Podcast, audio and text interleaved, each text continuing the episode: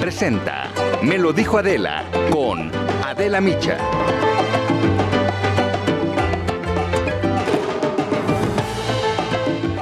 Viernes 6 de agosto, son las 10 de la mañana en punto. Esto es Me lo dijo Adela, yo soy Maca Carriedo y les doy la bienvenida.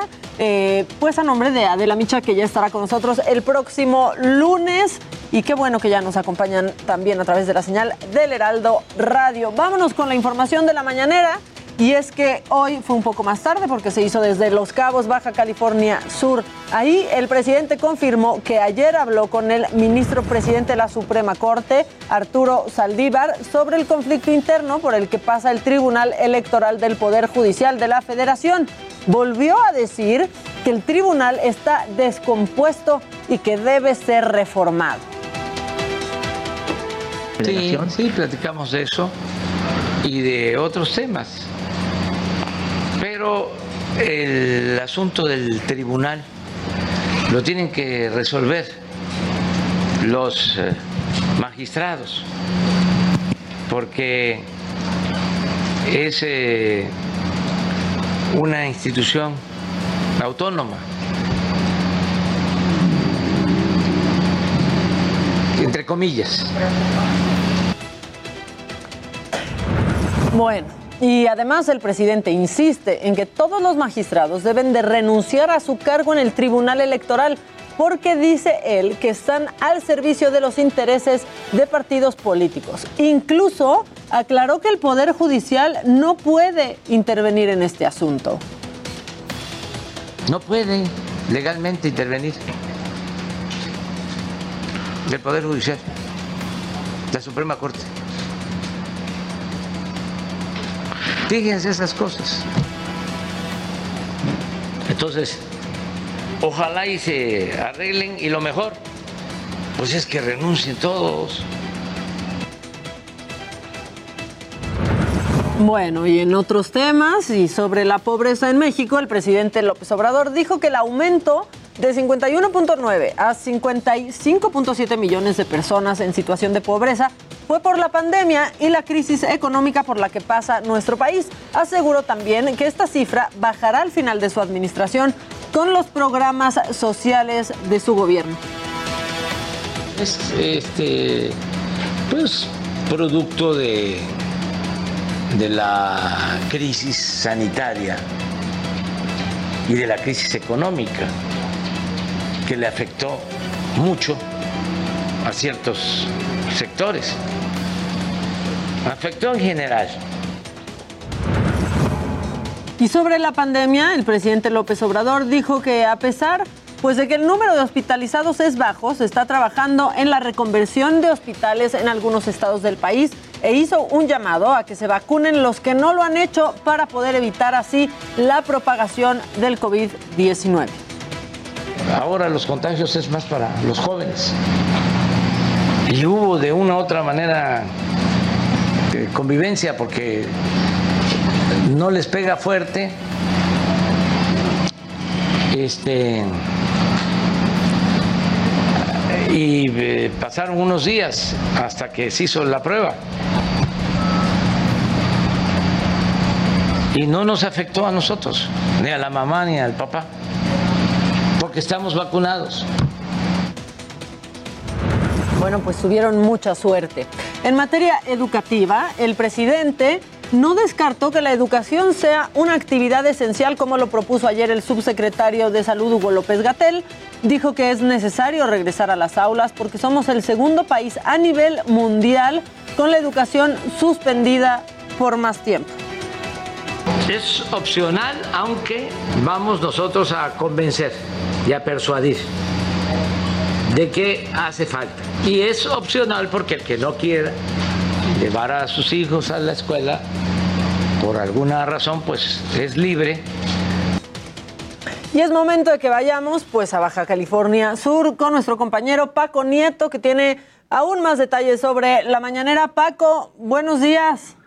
Maca, ¿qué tal? Muy buenos días. Pues sí, esta mañanera ya está en su recta final y el presidente pues inicia nuevamente una nueva gira eh, por varios estados de la República, pero bueno, te podemos informar le podemos informar al auditorio que pues se hablaron, eh, se están hablando en esta mañanera de varios temas, especialmente lo que tiene que ver con el gas. El presidente explicó que el tema del gas bienestar pues sigue adelante que la idea es que no se afecte a los consumidores, es más bien que se les ayude para que no se abuse con otros distribuidores que constantemente están eh, pues subiendo eh, los precios del gas LP explicó que se necesita que haya equilibrios en este tipo de sectores de mercados por lo por lo que es necesario que pues nuevamente salga a la a la, el gobierno pues hacer este tipo de eh, prestaciones de, facilidades a la gente para que no se le suba el gas constantemente y también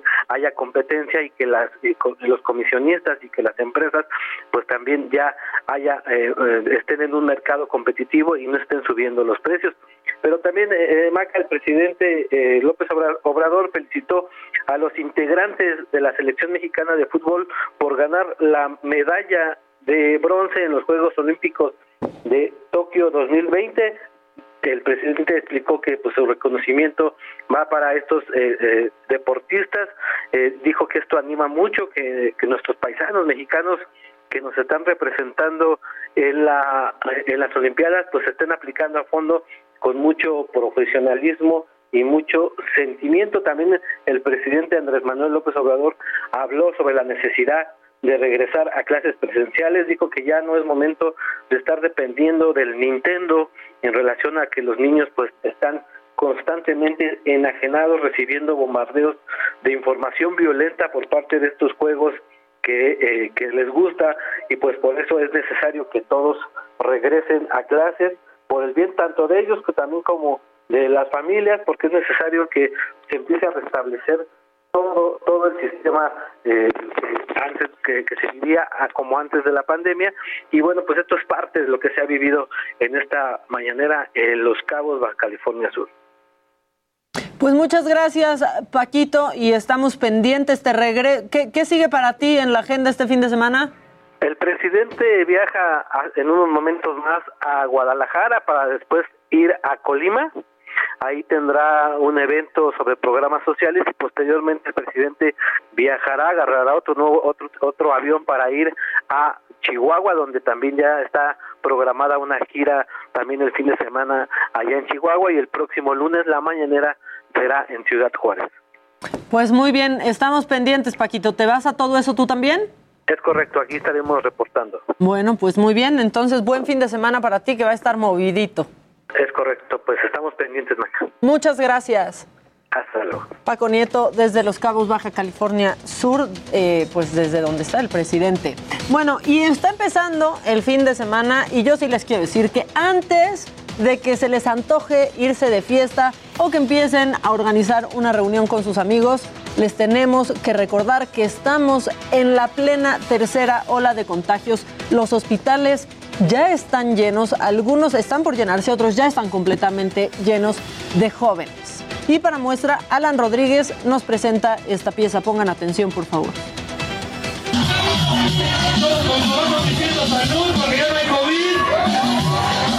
En la Ciudad de México se ha relajado el cumplimiento de las normas de seguridad sanitaria, lo cual tiene como consecuencia el aumento de contagios de COVID-19.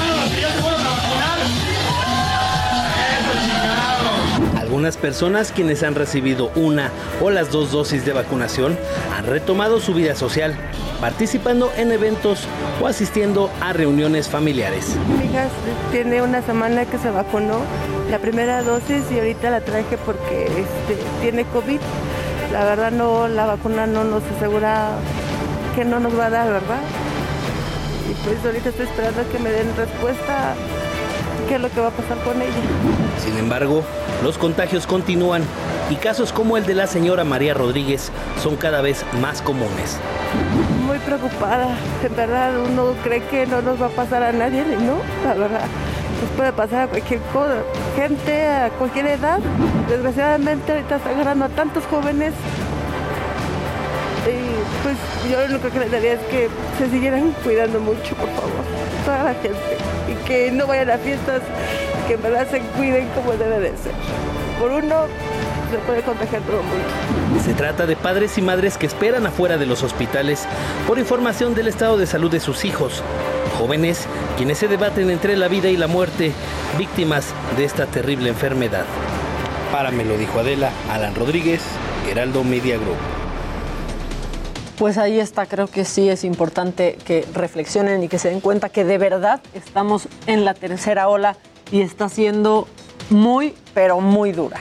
El director general del Instituto Mexicano del Seguro Social, Zoé Robledo, en gira de trabajo en Nayarit, se reunió con el secretario general de gobierno, Antonio Serrano, en representación del gobernador Antonio Echevarría García y funcionarios de salud del gobierno federal pues para atender las necesidades de crecer en capacidad hospitalaria y poder hacer frente a la pandemia de COVID-19. Zoe Robledo subrayó que la coordinación con los gobiernos estatales es clave para avanzar en ese propósito. Así lo hemos hecho con el gobierno de Nayarit, con el gobernador Antonio Chavarría. Somos solidarios de estos procesos que siempre nos preocupan, así, así lo dijo Zoe Robledo. Durante la gira de trabajo, el director del IMSS recorrió diversos hospitales de la entidad, el Hospital General de Rosa Morada, Hospital de la Mujer, el nuevo Hospital de Liste. También sostuvo un encuentro con el gobernador electo Miguel Ángel Navarro. El director eh, general del Instituto Mexicano del Seguro Social, bueno, eso ya perdónenme, esa es la información que les acabo de dar. Pero por otro lado, en Topilejo, pobladores han bloqueado la carretera México-Cuernavaca. También han tomado camiones de gas para bloquear el acceso y se han reportado algunas agresiones y con esa información y desde ese punto está Jerry Galicia.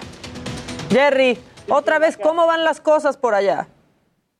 Fíjate que cada vez más tranquila, tenemos ya un de diálogo y de hecho el punto del mediodía van a tener una mesa donde van a participar autoridades del gobierno capitalino, también pobladores de Topilejo, y por ese motivo los pobladores deciden liberar la situación. Habían colocado enormes piedras, habían quemado algunas llantas, atravesaron los camiones de gas, incluso algunos vehículos dañados que eh, ayer ayer realizaron la demolición de varios inmuebles.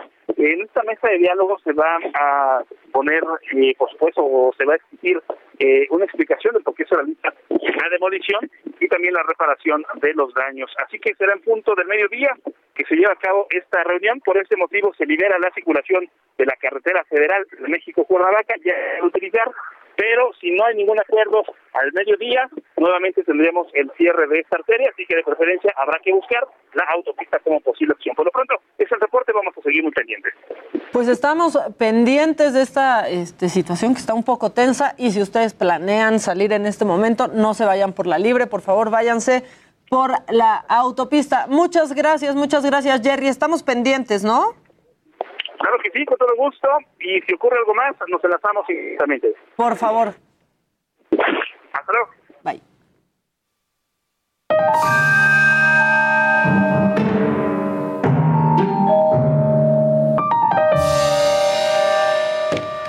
Es viernes, hay macabrón. Bueno, también hay cuadro de honor y deshonor. Este, Ya está, voté. está Está machuchón, fuerte. ya votaron. No lo adelanten todavía porque ahorita vamos con lo macabrón. Eh, saluden a radio, este, niños. Hola Radio, ¿cómo están? Pero Qué gusto quiénes son, saludarlos. porque pues es radio. Sí, claro que sí. Daniel López Daniel López Casarín, Casarín, aquí estamos. Qué el galán de saludarlos. me lo dijo Adela. No, yo no dije nada. Yo no Ah, a ver. Buenos días, Radio querido. Aquí Jimmy Sirvent. Muy bien. ¿eh? Gente bonita, ¿cómo están? Aquí Luis Keige. Al servicio de la comunidad. Al servicio de la comunidad. Como siempre, Como de siempre. todas las comunidades. Bueno, vámonos a cosas macabronas, porque seguramente ustedes ya lo vieron en redes sociales, pero una mujer en Puerto Vallarta, híjole, esto estuvo fuertísimo, pero que se nos cae del parachute, está grabado y les tengo que decir que está ilesa. Ahí se ven las imágenes, eh, pues de pronto lo que pasa es que se suelta. No. Se suelta de la, de la lancha. Esta, esta mujer iba pues prácticamente a la deriva. eh, ya después de que se reventó de la lancha en la zona del mar, pues la verdad es que estaba ahí a disposición del viento para después caer en un poste de luz en la colonia Versalles, que es una colonia en Puerto Vallarta.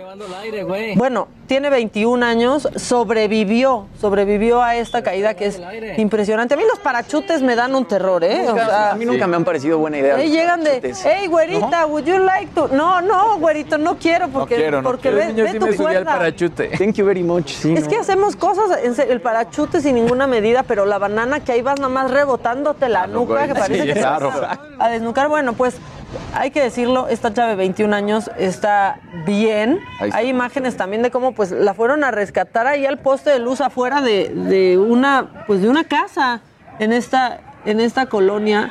También el clima se ve un poco mal, ¿eh? Sí, de un hecho, poco nublado. era lo que pasaba. Había, ¿No? había llegado una Había tormenta. mucha resistencia al y viento, entonces ¿no? ¿no? lo, no podían enrolar el, el parachute. Ahora sí, ¿no? O sea, la lancha no podía jalarlo por más que lo intentaba y ¡pum! se revienta. Pues sí, así las Claramente los lancheros desaparecieron. Pues sí, pues es que ya no había, ya no había, ya no había cuerda, ya no había cuerda, entonces dijeron vámonos, pero vámonos ahorita a Nuevo Vallarta y vamos a, a desaparecer. Por eso estas actividades, la verdad es que sí hay agencias que se dedican a, a esto y quizás es un poco más caro, pero ¿qué creen? Es mucho más seguro. Sí, totalmente. Entonces, este, bueno, pues ahí está. Y esta, este macabrón eh, tiene un poco que ver con deportes, Dani López Casarín, Sí. y es que obligaron a que eh, pidiera disculpas un alcalde japonés, pues que se le hizo fácil morder la medalla olímpica. O sea, es, a ver, la puede morder el atleta, pero no andas mordiendo una medalla ajena en plena emergencia sanitaria, porque aparte están en emergencia sanitaria con muchos menos casos que, que aquí, pero ellos sí están en, en emergencia máxima. Este, pues la verdad es que cuando la jugadora Miu Goto le colgó su medalla de oro, el alcalde se quitó la mascarilla y sin más ni más, pues se metió a la boca la... la- No. es que sí da asco, la, verdad. No, es que además recuerda el protocolo, ni siquiera lo podía traer. no, ni siquiera. Lo que dice la, la jugadora es que ella personalmente pues fue muy cuidadosa de no rayar su medalla de oro, así lo puso en la en su cuenta de, de Twitter. Este, y pues tuvo que pedir disculpas este alcalde, este, en donde dijo que, pues la verdad, se dejó llevar por la Ajá. emoción, pero que no quería faltar al respeto. Ya, Quería o sea, selfie. bien lambida, dijeran en mi pueblo, dejó la, la, la medalla. Este, también, a ver, lo que dijo el Twitter de los Juegos de Tokio antes era que les querían confirmar que las medallas no eran comestibles. Así pusieron un tuit que no las baja- trataran de, de comer. Y pues la verdad es que ha habido pocas imágenes, porque traen el, el cubrebocas, El cubrebocas. en el podio, ha habido pocas imágenes de los atletas mordiendo su medalla. Después de, de que están en el podio, se los llevan a una zona especial donde se pueden quitar el cubrebocas para que haya una foto de ellos sin cubrebocas y digan, bueno, ahí está la de la, posper- la de la posteridad, perdón, y puedan estar con su medallita y no se ve el cubrebocas. Pero exactamente, no ha habido, ha habido muy pocas de esas imágenes clásicas de que un ganador No, y- traiga su medalla. Una cosa es que la muerdas tú y otra cosa es que la muerdas más larga. claro. Y ahora- Porque si es que ningún atleta mexicano ha mordido una medalla de oro. en No. esta- Qué bien, qué bien. Oye, pero el rollo de la medalla mordida fue de las Olimpiadas pasadas, ¿no? Que todo el mundo salía con su foto mordiendo la medalla, ¿no? Sí. Pues Pero bueno. sí. Pero bueno, y esta maestra chilena, pues le aplicó una broma a sus alumnos en la clase de Zoom porque ya estaba verdaderamente harta, pero verdaderamente harta de que todos los squinkles estén con la cámara apagada y pues no estén poniendo atención y estén haciendo quién sabe qué. Y pues Eh, básicamente les dijo bueno, esto. Ahora eh, voy a hacer algunas preguntas ah, con nota a todos los niños que eh, tengan la cámara apagada. Así es que voy a comenzar con el primero. Ah, la prendieron. todos de volada la prenden. Ah, Tengan ya. para que aprendan. Creo que hay tres personas con la cámara apagada. A esos tres le haré la pregunta. Primera pregunta para Maxi, Maximiliano. Maximiliano, ¿estás? Chico, era broma. Lo vi en TikTok. Tómala. Tengan para que. Pero ahí fueron todos, aunque estuvieran encuerados, en pijama, echados como sea. Claro. Este, pues prendieron la, prendieron la cámara, pero era una broma. Y esto, pues, este, maestros que nos estén escuchando, pues habrá todavía clases por Zoom. Este, en algunas escuelas, sobre todo escuelas privadas del país, ya saben qué hacer. Eh, Claro. Ya saben qué tip. hacer. Y esta nota macabrona, pues ahí se mete un poco en tus terruños, Luis G.I.G. Pero no me importa, porque tú te metes en mis terruños. Claro, entonces, aquí compartimos la información. Exactamente. Y es que Bill Gates admitió que fue un gran error relacionarse con Jeffrey Epstein. ¿Tú crees? ¿A poco? ¿A poco? ¿A poco sí? O sea, ¿a poco sí crees? Es que esta semana Bill Gates apareció con Anderson Cooper, que es un periodista estadounidense que trabaja en CNN, y ahí pues abrió un poquito su corazón porque pues hace unos meses las acusaciones de su reunión con Jeffrey Epstein salieron a la luz. Estaban ahí muy escondiditos toda esa información. Él no había dicho nada, pero pues lo ventanearon. Y por supuesto que el fundador de Microsoft dijo que sí se conocieron cuando todavía no condenaban al magnate por sus delitos, aunque la neta es que ya tenía mala fama. O sea, No, y además- no, no Claro, estaba, no estaba en un juicio, pero ya se sabía que este magnate pues tenía toda una red de prostitución. Y por otro lado, a Bill Gates, digamos que se reveló que en esos momentos pues, le gustaba mucho la fiesta. Exacto, y, y es lo que salió ahora con el divorcio. Bueno, dijo que fue un gran error pasar tiempo con él y darle credibilidad de estar ahí. Bueno, y se la dio la realeza inglesa, se la dio Sí. Donald Trump, se la dio Bill Gates, o sea... Todo el mundo. A ver, Gates también, Sí, el que tome conciencia, ¿no? O sea, la verdad, él dice que solo se reunieron un par de veces para platicar de cómo ayudar a su fundación, que tuvo algunas cenas con él esperando que pudieran surgir billones de dólares para la filantropía a través de sus contactos. O sea, Ay, que fue ajá. solamente por eso, pero ay, ustedes creen que no dijo, te voy a mandar por ahí, pues esta chava que acaba además- de llegar al país y no tiene papeles, que es básicamente lo que hacían. Esta semana Gates estuvo muy nombrado porque ya se hizo ya oficial ya su separación y divorcio, ya firmado y De todo con Melinda. Entonces, digamos, estuvo, eh, digamos que en el spotlight, en el reflector, y eh, obviamente, pues bueno, aquí Anderson Cooper no perdió la oportunidad para meterse. Y ya nos habías platicado tú, Liz, de que sí le gustaba mucho la fiesta Sí, Bill Gates en algún eso. momento. Entonces, digo, hay una foto muy famosa de Gates donde pues lo, lo arrestan y está, eh, digamos, con su letrerito y número de, de preso, pero lo arrestan por exceso de velocidad. Después de una fiesta que salió, están celebrando seguramente algunos de los lanzamientos que habrán realizado, pero bueno, era, era muy famoso esa, esa parte de Gates. Pues muy bien, qué padre. Qué Qué padre, padre, ¿no? qué padre. padre, Fiestas, Gates. A ver. Gates, ¿qué te pasa? Es que te, tenían unos- esos milloncitos y digo, ¿Y, y- y por qué no? Poquitos. Se le, hizo, se le hizo fácil. Bueno, los estamos leyendo en Facebook, en YouTube y en WhatsApp. Dicen saludos, me encantan, los amo. Eh, que muy buena la de la profesora, que la van a aplicar, que fuchi guácala el alcalde. Sí, pues es que la verdad, sí da asco, ¿eh? Claro. Sí da asco. Y luego aquí los están defendiendo a ustedes, Luis G.I.G. Y Jimmy dice, sí, Maca, para mí es Galán Casarín, pero los tres son guapos con diferentes estilos. Nos recrean la pupila. Aquí hay Huele- bufete aquí huele informativo. muchísimo a hombre. Ya necesito Demasiado. que llegue la señora, la señora de la casa. Que si ya nos vas a decir, Daniel. Dígalo. Este, pues nuestra esperanza, nuestra esperanza. Ah, claro que sí. de medallas, mejor, pues ya, porque está Daniel listo, que, que casi se va, que no sé qué, entonces le urge. Híjole, ma. Está bien, está bien. es que está- nos vamos a ir a corte. Nos vamos a ir a a y corte. Después vamos con una entrevista de Adela y tú ya te vas. Bueno, vamos rapidísimo los Si quieres, resultados. ¿Quieres que la tracemos la No, cancelamos? no, no, por supuesto que no, jamás. bien, muy Vamos bien, a ver Dani. resultados rápidos de qué sucedió allá en Tokio. Aleñá González podría ser el futuro de la marcha para México en los 20 kilómetros femenil, porque, pues, aunque no le fue bien, terminó en quinto lugar. Estuvo, digamos, relativamente con una buena competencia. Entonces, pensemos para París, lo que sigue, ella pudiera ser. México debutó en gimnasia rítmica en estos juegos con eh, Ruth Castillo y lo hizo con rolas de José José, con el triste. Entonces, qué bonito. eh, sí, digo. Qué eh, triste. Qué triste. Porque terminó en el sitio 16. Muy triste.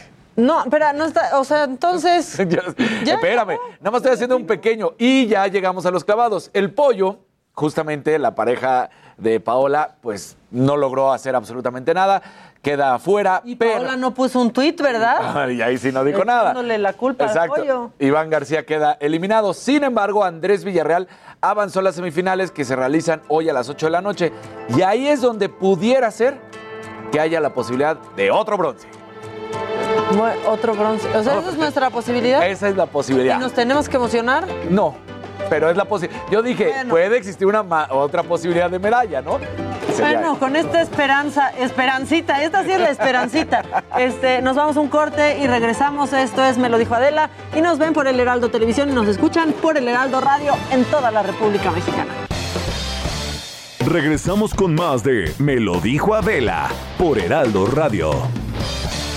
El reto Actinver ha regresado. Aprende sobre finanzas con expertos con más de 40 cursos y 120 pláticas. Prueba tus conocimientos en un simulador que recrea los movimientos de la bolsa. Participa y podrás ganar hasta 500 mil pesos o premios todos los días. Inscríbete antes del 8 de agosto y recibe 20% de descuento. Inscríbete en retoactinver.com. Continuamos en Me lo dijo Adela.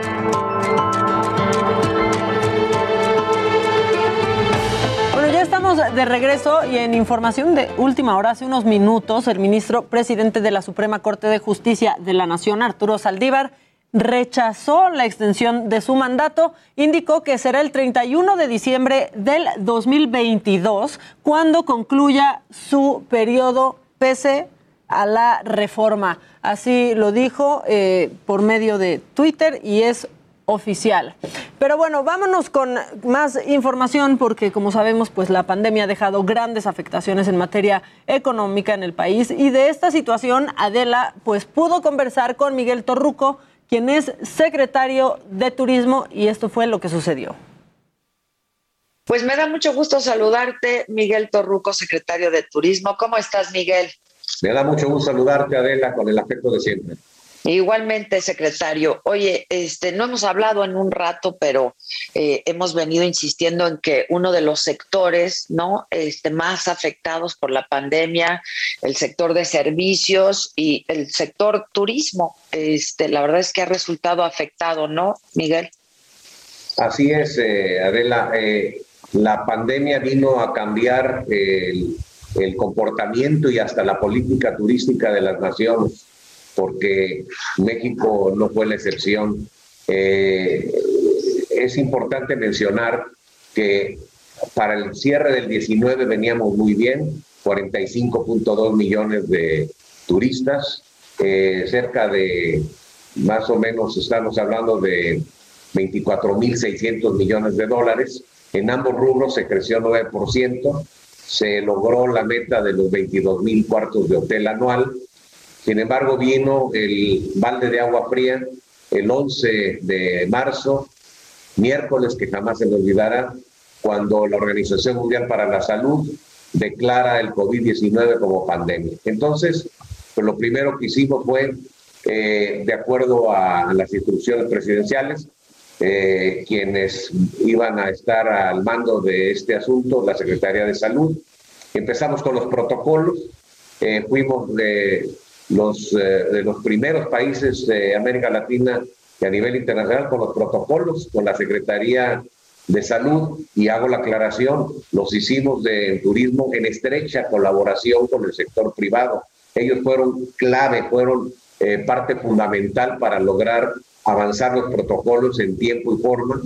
Y pues ahora, después de, de ver cómo vino que había que posponer tianguis turístico, había que hacer una serie de cosas, pues también dentro de las eh, eh, austeridad y dentro de la eh, de lo que se ha suscitado con la pandemia, pues la creatividad. Entonces fuimos el único país que no canceló su feria, la más importante, la turística, que es el tianguis turístico, sino que innovamos con el tianguis digital. El pasado tianguis digital, la segunda edición, eh, fue eh, muy exitosa. Eh, nos visitaron más de 61 naciones y eso quiere decir que pues llegó para quedarse el tianguis digital y el tianguis presencial. Ahora tendremos en noviembre, eh, si las condiciones lo permiten, el tianguis en Mérida. Tendremos también el año que entra, este año también tenemos nuestro tianguis de pueblos mágicos que también se se instauró en esta. ¿En dónde va a ser? Ahora pues, regresa a Pachuca Hidalgo, pero va a ser digital por las condiciones actuales. Ya eh, eh, próximamente. Entonces, eh, hemos venido adaptándonos. Eh, Adela, fíjate que el perfil del turista ya cambió. El turismo nacional ahora pide lugares más espaciados, menos de tres horas en carretera, pero también el turismo internacional, eh, sobre todo del segmento de Estados Unidos y de Canadá, que es prácticamente el 76% que nos visita, 13% le corresponde a Canadá. También cambió el perfil, ahora viajan un promedio de cuatro horas y media y por ello hemos tenido eh, la visita de, turistas de alto poder adquisitivo y eso nos ha dado eh, ya la certeza de acuerdo a las reservaciones, por ejemplo, Viva Aerobús y también eh, eh, lo que es la otra aerolínea, eh, Aeromar, etcétera, pero en especial ah. Viva Aerobús y, y Volaris, eh, pues ya registraron al mes de julio cifras superiores a las de el mismo verano del 2019. Entonces, vamos a ver cómo está la situación. Número uno, eh, al cierre del 18 estábamos en el séptimo lugar, perdón, en el octavo lugar en turismo de internación, en el 16 en captación de divisas y en el 40 en gasto per cápita. En el 19 logramos mejorar el gasto per cápita a, en tres espacios a llegar a 36, 37 eh, espacios. Así que estamos en lugar 37, mejoramos tres lugares. Por otro lado, de acuerdo a las reservas y a las tendencias, nos, ya eh, podemos aseverar que eh, al cierre del 21 vamos a tener 26.8 millones de turistas internacionales, 10.3% más que el año pasado, con una derrama de 12.200 millones de dólares, 10.2% más eh, habrá un 44% promedio anual de ocupación. Eh, así vamos a cerrar. Eh, sin embargo, yo te dijera que algo que nos pasó, que al tener nosotros las vacunas, porque ya somos de los 15 países con mejor calificados en vacunas, tú has de conocer a alguna gente de España que el adulto mayor hace un mes lo acaban de eh, terminar el adulto mayor. Entonces, ¿eso que nos dio como resultado? Que los 10 grandes del turismo tuvieron caídas, España, Francia, Alemania, Italia, eh, Estados Unidos, aquí en el continente, del 75 al 80%. Eso provocó que nosotros solamente caímos 45% en turismo. Vamos a recuperarnos más rápido, por ello se ve más rápida la recuperación. ¿Cómo? ¿Qué, qué, tienen pensado para reactivar el turismo, Miguel? ¿Y qué se esperan para estas vacaciones, el, verano, pues, no? Bueno, este verano estamos esperando que se inició primero de julio al 29 de agosto, 20 eh, millones 200 mil turistas, habrá un incremento de 178 en comparación del año pasado, que pues, ¿para qué hacemos comparaciones del año pasado? Fue fatal, fue 49 mil millones de pesos, un incremento del 48,5% y una ocupación del 52,2%.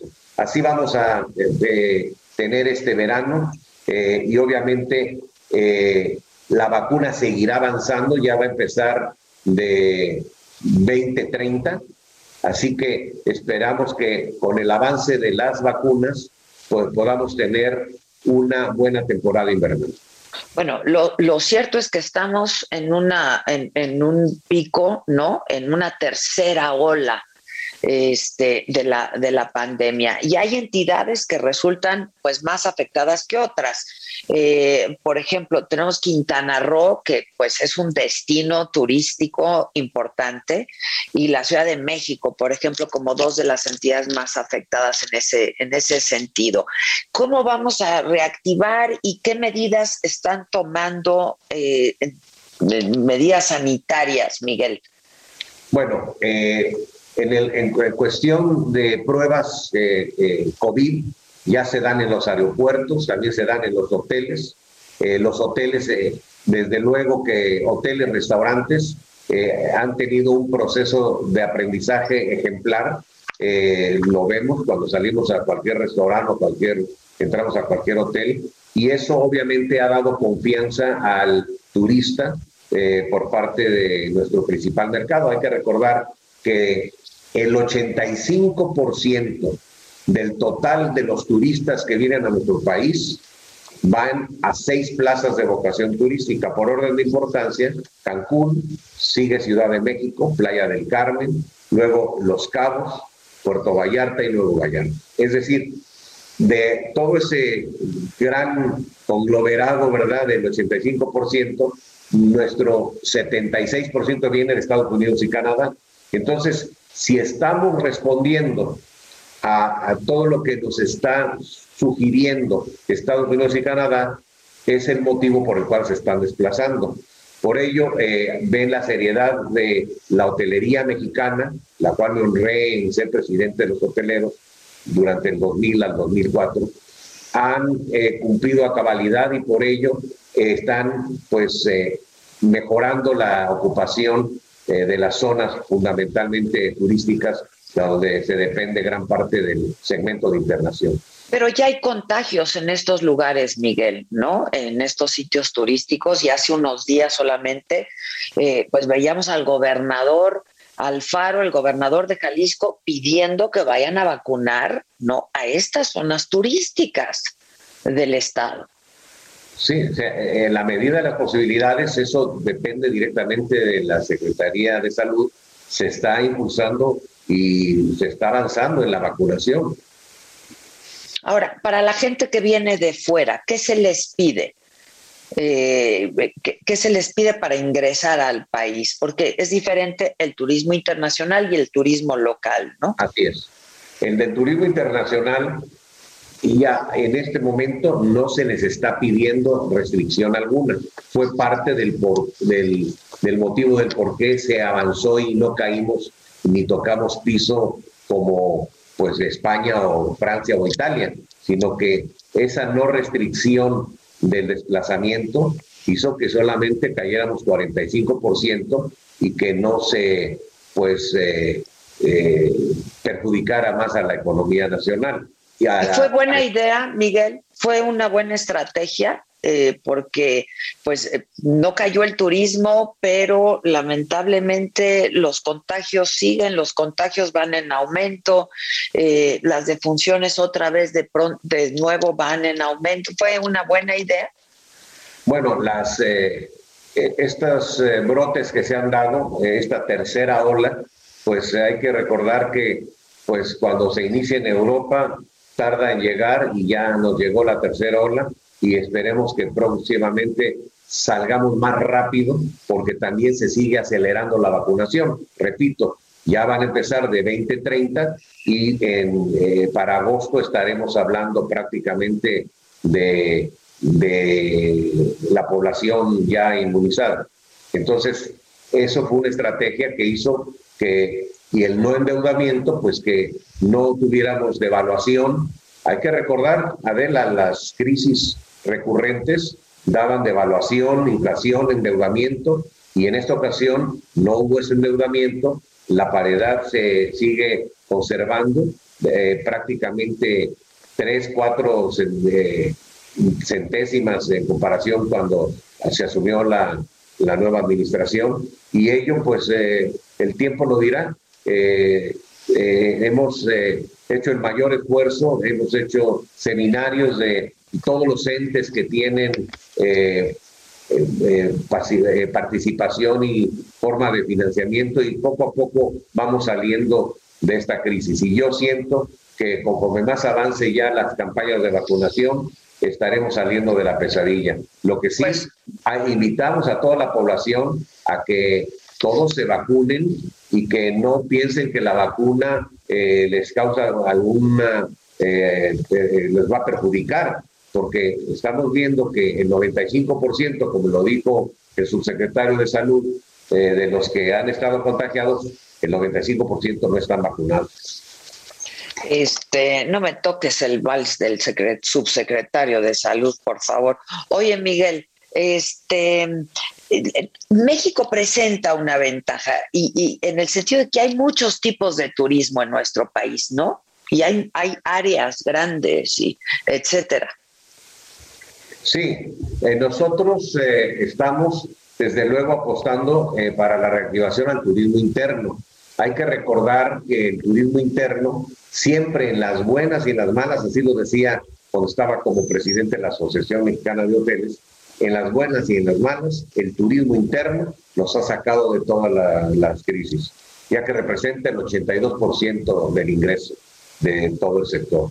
Un ejemplo de ellos, en el 2019 se desplazaron en todo el país 258 millones de desplazamientos turísticos de turismo interno, de los cuales hicieron uso de las instalaciones hoteleras 102 millones y de ello tuvo una derrama económica en dólares de 142 mil millones de dólares.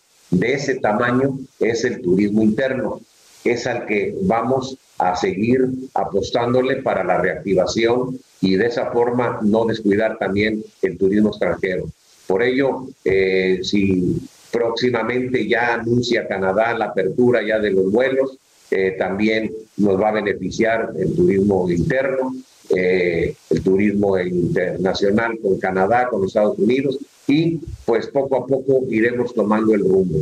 Esa es parte de, de eh, la importancia del turismo interno que hay que sacarlo adelante y por ello que estamos con las promociones, los juegos mágicos, estamos también ya próximamente en octubre, iremos a la gira de trabajo, de promoción, Operación Tocapuertas, vamos a hablar con los tour operadores más importantes de Los Ángeles, de Chicago, de Nueva York, de Houston, de San Antonio, y así le hemos hecho desde que estábamos en la Ciudad de México y dio resultado porque nos acompañan los secretarios de turismo de los estados, las agencias de viajes receptivas, nos acompañan los directores comerciales de las líneas aéreas y se cierra más rápido el negocio. Luego los invitamos a que vean los nuevos atractivos. Por ejemplo, eh, un- eh, hemos estado... Pues el turismo de áreas naturales, ¿no? El turismo de naturaleza. México tiene mucho que ofrecer. Por cierto, eh, para el próximo año, eh, eh, la Organización Mundial de Turismo, ahora que estuvo el titular Surápolo Licasvili, muy buen amigo, nos ha dado el- la deferencia de organizar la primer cumbre mundial de turismo rural, en donde vendrán eh, mis homólogos de los países afiliados a la OMT, pero también se le va a hacer extensiva a los ministros de, de Agricultura y de Medio Ambiente y será gran eh, evento en la Ciudad de México para eh, reactivar, ¿verdad? Y para hablar de lo que se está haciendo a nivel mundial en materia de turismo rural, de turismo verde. Oye, Miguel, eh, finalmente un par de, tengo un par de minutitos y un par de preguntas. Hay países donde definitivamente no están dejando entrar mexicanos, ¿no? Que es lo que ha pasado mucho también en estas vacaciones de verano y han optado muchos mexicanos de quedarse aquí en el país. ¿Esto se va modificando? ¿Cómo está esto? Eh, sí, por ejemplo, el- en Inglaterra exigen de una cuarentena de 15 días teniendo uno que pagar su hotel, etcétera. Pues obviamente... eh, No hay manera, pues no hay manera.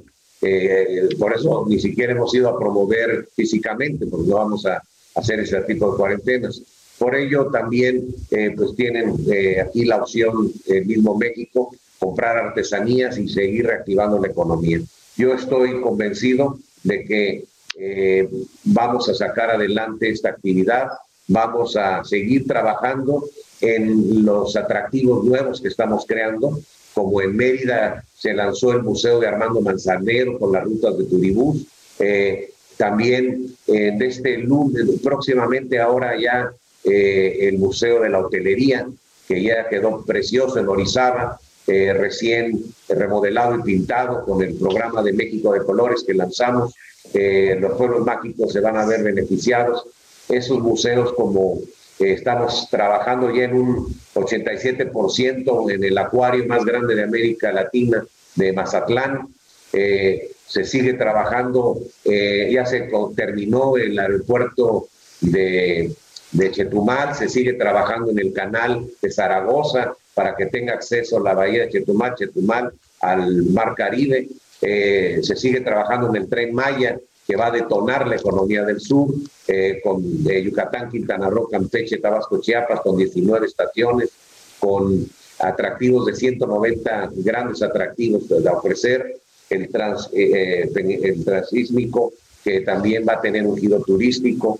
Se sigue trabajando en el aeropuerto que se habrá de inaugurar por el presidente el 21 de marzo. pero el aeropuerto está, o sea, el, el, la terminal 1 y la terminal 2 este, están abarrotados y las centrales de camiones y no se no se ve que estén ahí implementando medidas sanitarias de sana distancia, ¿no? Este, y eso es un problema, Miguel, para quien llega y para quien sale. Definitivamente, por eso hay que seguir protegidos con el cubrebocas, sana distancia y sobre todo eh, las personas que ya están en edad en los rangos de la vacunación, que se quiten de la mente que la vacunación eh, va a traer efectos negativos futuros. Eso es eh, totalmente erróneo. Hay que vacunarse para poder eh, estar inmune. A mí me tocó la AstraZeneca, precisamente aquí en la Ciudad de México, porque pues, somos adultos mayores. Entonces ya estoy muy vacunado, mi esposa también. y poco a poco que se vacunen eh, ahora los jóvenes, porque ahí es a donde están recayendo más, porque también eh, siento que llegaron al hartazgo del pues y, son los que no están vacunados todavía y son, los que, o por hartazgo o por necesidad han tenido que salir. Así es. Pues estaremos muy atentos eh, de esta reactivación de estas nuevas campañas de, de turismo. Miguel, te agradezco mucho y si me permites, estaremos en contacto. Claro, y les recomiendo que ingresen a visitmexico.com y también a Pueblos, a Pueblos Mágicos México Desconocido, la nueva plataforma de los 132 pueblos mágicos, para que vean toda la gama de oferta que hay y puedan eh, viajar por nuestro país con sana distancia y en que cada día que viajen compren una artesanía para hacerle un día a, el día a los eh, queridos artesanos mexicanos. Vamos Hay que hacer. Adelante, Adela. Te mando un beso con mucho afecto. Igualmente, Miguel Torruco, secretario de Turismo. Muchísimas gracias. Gracias. Hasta la próxima. Nosotros continuamos, no se vayan. Bueno, pues ahí está lo que dijo el secretario de Turismo y como les decía antes de esto, el ministro presidente de la Suprema Corte de Justicia de la Nación, Arturo Saldívar, rechazó la extensión de su mandato dos años más. Indicó que será el 31 de diciembre del 2022 cuando concluya su periodo pese a la reforma para su ampliación. Saldívar dijo que el día de ayer informó de su decisión al presidente Andrés Manuel López Obrador. El ministro dijo que no está en su cargo por privilegios, sino por principios. Así fue como nos lo informó. Quiero informar que concluiré mi mandato como presidente de la Suprema Corte de Justicia de la Nación el 31 de diciembre de 2022, cuando termina el periodo para el cual fui electo por mis compañeros y compañeras ministros. Pues ahí está, esas fueron sus palabras, es definitivo. Y este sábado ustedes, espero que no se pierdan, macaneando, y esto es un poco de lo que podrán ver por la señal del Heraldo Televisión a las 9 de la noche. Y este sábado en punto de las 9 de la noche por el Heraldo Televisión no se pueden perder macaneando porque tenemos un gran programa preparado para ustedes. Mientras que para Paula el amor era lo principal, para el portero Jared o Jared, ¿quedamos? ¿Quién ¿Eh? sabe? Da lo mismo. Jared. La prioridad era el dinero. Story time de cómo mi ex me robó mucho dinero. Sí voy a dar su nombre porque la verdad estoy harta de que no me ha pagado. Vamos a recordar que es el coronavirus para Patti Navidad. De lo que estamos viviendo para mí, un estado orwelliano de dictadura tecnócrata digital. Y ahora llegó el momento de presentarles a un aparato que caminó por primera vez de manera autónoma 5 kilómetros, más de lo que Carlos Allende caminó esta semana.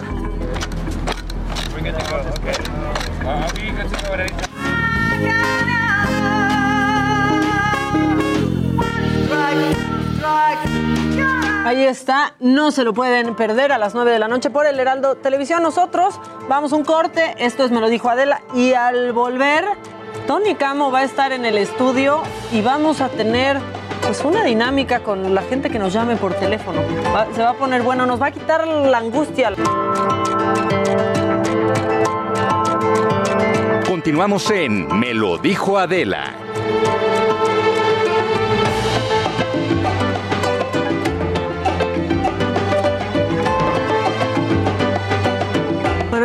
De regreso y ya está en el estudio Tony Camo, que creo que no tengo que hacerle mucha presentación porque lo hemos visto, creo que desde siempre, Tony, pero es hipnotista Pero y hazlo, psicólogo. hazla- haz la presentación, venga, hazla. Renombrado. Hazlo, hazlo, hazlo. ¿Me estás controlando ya desde ahorita, Tony? No, desde antes. No, desde antes. Sí, pero, Yo pero eso, hazla, hazla. una frase No, de Tony no, no. Camo, la de duérmete ya. Duerme, Duérmete. ahora o Exacto. ya. Así se ponía. Yo lo Ah. veía, te veía en siempre en domingo Claro. hipnotizando gente o haciendo que Eugenio Derbez se hiciera ¿verdad? pipí en unos. ¿En dónde fue? ¿Fue en un mundial? En el de Alemania. Sí, ¿verdad? Sí, ¿Fue real? ¿verdad?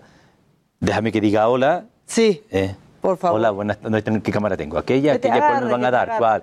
La jirafita, ¿verdad? Sí, sí. Hola a todos, muy buenos días. ¿Qué tal están? Bien todo, ¿verdad? Bueno, pues ya ahora voy a contestar a la maca. Ya hipnotizados Contéstale a todos la en la maca. casa. Muy bien, Maca, Sí, porque hasta cambia el tono. Hacer esa pregunta que tú me haces como preguntarte, ¿es real todo lo que tú dices en este programa? Pues claro que sí. Absolutamente. Voy- Voy a Pero hacer todo. conociendo a Eugenio pudo haber sido un sketch. Sí, y conociendo a la gente que también se entrevista también puede ser otro sketch. No lo es. Uy, Tony. Es una maravilla. Pues a, a mí me dio mucha risa ver eso y me impactó. Y lo es, ten en cuenta que lo importante es que cada persona haga una cosa que realmente sorprenda y que sea agradable. Esa, esa era la cuestión siempre.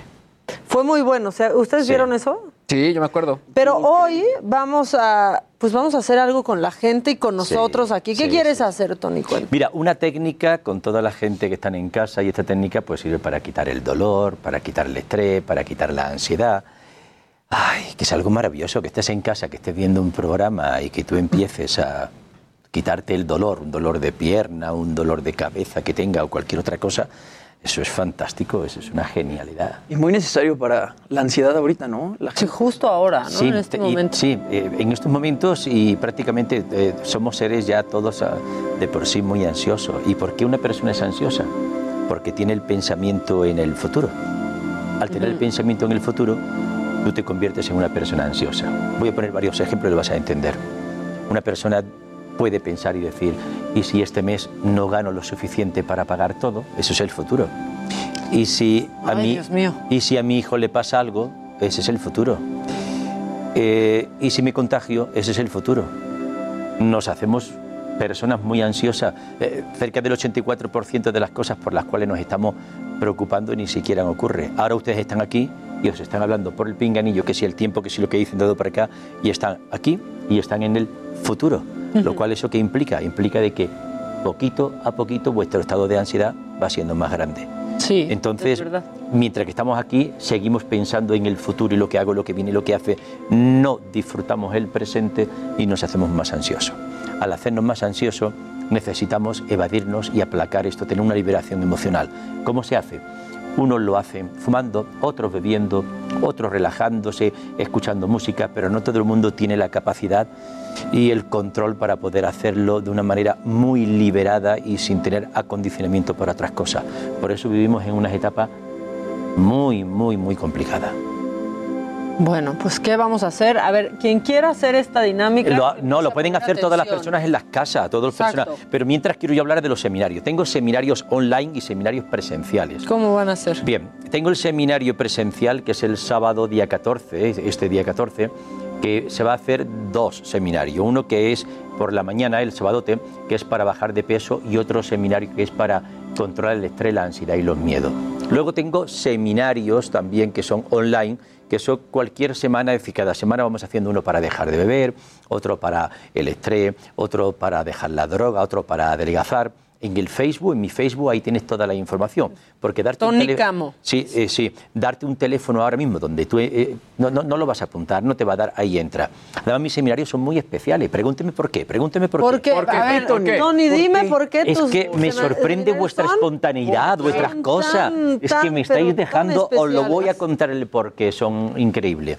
¿No te parece increíble, Luis, Maca, Jimmy, que alguien vaya a un curso de los que yo hago para dejar de fumar, que entre y que salga sin fumar? Y si no, te devuelvo el dinero. ¿En una sesión? En una sola sesión. Con una sola sesión van a salir y ya no van a Y si prender no, su cigarrito y se si te no, devuelve el dinero. Ok. ¿No te parece fantástico? Pues sí, sí me parece fantástico. Es que es porque si no alucinante. sirvió, pues que te regresen la lana. Exacto. Pero Claro, eso claro. quiere decir que tú estás O completamente sea, alucinante seguro. dejar de ¿no? fumar y alucinante que si no funciona te lo regresen. ¿no? Eso es lo que hago. Yo siempre lo pensé a la hora de hacer los seminarios. Yo cuando hacía, cuando estaba preparando los seminarios hace muchos años y cada día lo, lo he elaborado, digo, ¿qué hago para que el que esté en casa y que quiera ir a mi seminario, sea online o sea presencial, y, y- y- y diga, vale, yo voy a hacer una inversión, pero espérate, ¿y si no? Entonces yo pensaba, es verdad, yo tengo que empezar a hacer algo para decirle a la gente, no te preocupes, confía en lo que te voy a hacer, que es fantástico. Si no, se te devuelve el dinero. ¿No te parece que es fantástico? Si todos los Que te devuelvan dinero siempre es fantástico. Claro. aparte. Sí, y más cuando viene del SAT, ¿no? Exactamente. ¿Te imaginas que todas las cosas en nuestra vida sean así? Sería fantástico. Todos trabajaríamos y viviríamos mucho mejor porque sabríamos de que nuestro trabajo y nuestras inversiones son buenas. ¿Vamos con la técnica? Vamos con la técnica. venga. Todos, Venga. a ver, por favor, los que lo vayan a hacer, pongan atención en este momento y al finalizar Exacto. vamos a recibir llamadas para que nos digan si sintieron un cambio y cómo se sintieron. Pero primero finalizar. Al finalizar. Al- Ahorita no nos eso, Luis, eso. Ahora no tiene que hacer nada, ahora es simplemente hacer la técnica. La técnica la vamos a hacer, van a ser de unos eh, cuatro minutitos y medio, terminamos la técnica y luego nos pueden llamar. Yo os voy a pedir que la hagan todos ustedes, la hagan donde Claro hagan, que sí. pero os voy a pedir que vuestro pinganillito que hagan así porque van a estar diciendo arriba, oye, date prisa, el otro, el otro. Entonces, eh, venga, venga, Luis, que te estoy esperando, no me digas que sí. Ahí eso. El pinganillo, si me necesitan en cabina, avisen aquí a los cámaras. Exactamente. Completamente inmersos. en el Cuatro minutos y medio para todo lo que está en casa y verá cómo el estrés, la ansiedad va a desaparecer, estarás sin un dolor que tengas, va a desaparecer. Bueno, voy a dar las instrucciones, ¿vale? Escuchen, escuchen. Aquí va. Instrucciones. Ejemplo. Dices, yo tengo un dolor y me duele el hombro. ¿Eh? Son instrucciones, no hagan nada. Usted se pone la mano en el hombro. No, no, me duele la muela. Usted se pone la mano en la muela. Vale, escúchame. Dice alguien, espérate un momentito. Yo voy a aprovechar la técnica y además del dolor, yo también tengo ansiedad. Ah, vale, pues una mano en donde te duela y la otra mano en la cabeza. Pero a, lo mejor me dice Luis o Maca, eh, me, me dice, no, no, no, yo nada más que tengo un poquito de estrés, un poquito de ansiedad. Ah, vale, entonces la mano en la frente. Es sencillo, ¿de acuerdo? Así que elijan a cada uno. Mano, ¿qué te pasa, Luis? Si es que si tengo estrés, ansiedad y me duele todo, ¿qué hago? solo dos ¿Cómo le- manos. ¿Cómo le hago? Solo dos manos. Luis, escúchame, inteligencia, que la cabeza es muy sencilla. Una mano en el estrés y la ansiedad y el otro donde te duela. Muy bien. ¿Vale? Venga, vamos a comenzar. ¿Hecho? Venga. Ahí vamos. Frente. Mano donde te duela y la otra mano en la frente. Y ahora sí, ahora empieza lo importante. Ojos cerrados a partir de ahora. Si en algún momento abre los ojos, la técnica no funciona. Aquí no importa que creas o que no creas. Aquí lo único que importa es que tengas los ojos cerrados. Y el resultado, totalmente perfecto para que la ansiedad, el estrés y el dolor desaparezca. Si abre los ojos en un momento, aquí no hay buen resultado. No importa que piense lo que piense, me da igual. Tú simplemente tienes que tener los ojos cerrados. Y ahora toma aire lentamente por la nariz y lo expulsa despacio por la boca. La respiración es lenta y pausada. Yo te voy a contar cinco. Cuando yo te cuente cinco, el dolor, el estrés, la ansiedad va a desaparecer. Cuando yo te cuente cinco. Uno, no abras los ojos. Será una experiencia maravillosa, fabulosa. Poco a poco, despacio.